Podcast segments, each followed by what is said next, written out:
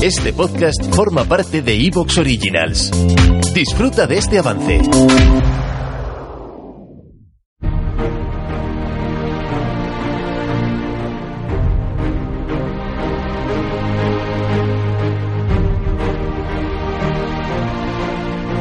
Bienvenidos a Historia Ficción. En este podcast escucharéis historia en mayúsculas, pero será una historia de ficción, una ucronía. Este episodio forma parte de una serie que es sobre la historia olímpica.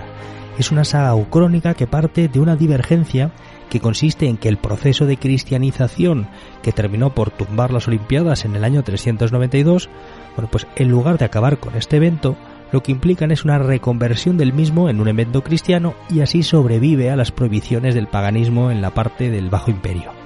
Por lo tanto, esta saga va a describir toda la historia de todos los Juegos Olímpicos que faltan entre la Antigüedad y la Edad Moderna, partiendo del año 392, y este es el tercer capítulo y vamos a describir la duocentésima nonagésimo quinta Olimpiada, que se celebró en el año 400.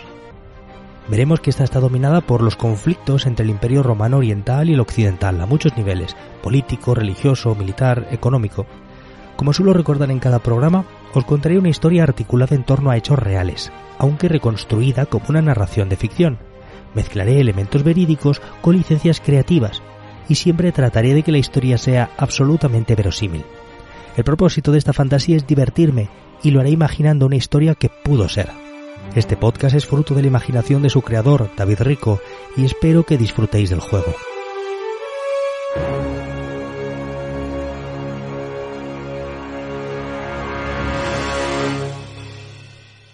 Olimpiada de 396 estuvo a punto de ser arruinada por las hordas de saqueadores visigodos que estaban asolando Grecia.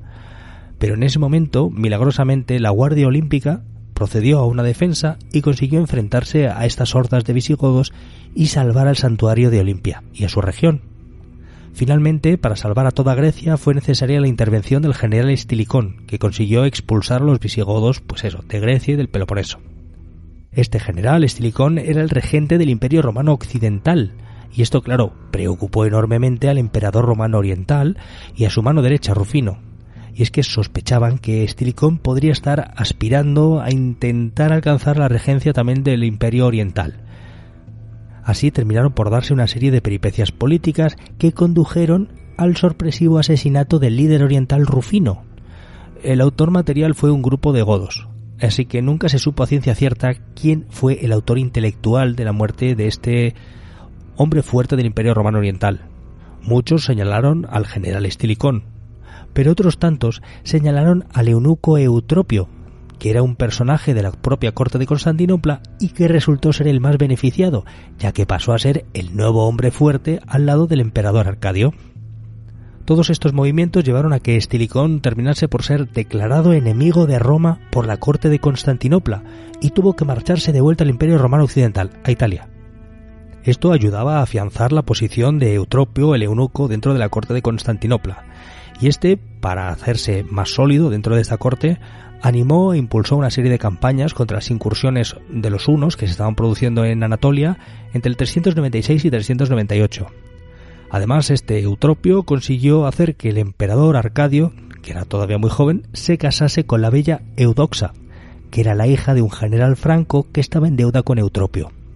Pues bien, como estamos viendo, Eutropio se convirtió en el hombre fuerte y a su vez Estilicón era el hombre fuerte del Imperio Romano Occidental y esto expresa el cómo con la muerte de Teodosio en 395, pues el imperio que había quedado dividido en las mitades occidental y oriental al cargo de muchachos de 11 y 17 años, realmente estaba en manos de, de los válidos.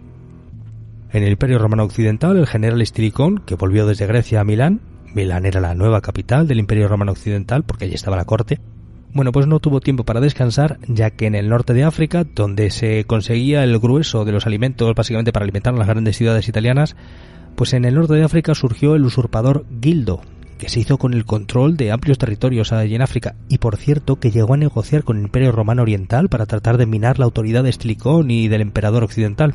Pero bueno, no le salió y Estilicón terminó por sofocar esta rebelión. Mientras tanto, en la ciudad de la corte, en Milán, estaba el veterano obispo San Ambrosio, que había sido el azote de los paganos.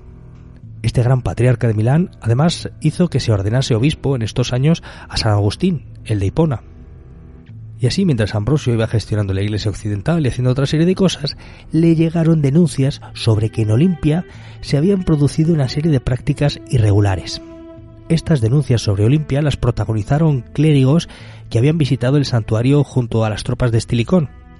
Y estos religiosos, originarios del Imperio Romano Occidental, le contaron al obispo de Milán lo que éste quería escuchar sobre Olimpia, y le describieron cómo en Olimpia se mantenían estatuas paganas y cómo había prácticas que se podían entender claramente como heréticas. Describieron cómo los monjes de Olimpia practicaban deporte sistemáticamente y que incluso habían empuñado armas para hacer la guerra a los godos. El obispo de Milán, San Ambrosio, que era muy beligerante, siempre se había mostrado opuesto a los Juegos de Olimpia, así que no desaprovechó esta oportunidad para volver a hostilizarlos y utilizarlos como un instrumento de presión y para medir su poder respecto a los patriarcas de la Iglesia Oriental.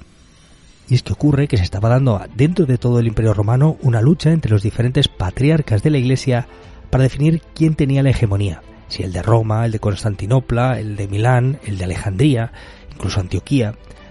Bueno, pues en Constantinopla estaba San Juan Crisóstomo, muy enfrentado a San Ambrosio de Milán. Y este enfrentamiento se sumó este conflicto que acabamos de describir sobre las supuestas prácticas heréticas que se daban en el santuario de Olimpia. Esto terminó por desatar una... ¿Te está gustando lo que escuchas? Este podcast forma parte de Evox Originals y puedes escucharlo completo y gratis desde la aplicación de Evox. Instálala desde tu store y suscríbete a él para no perderte ningún episodio.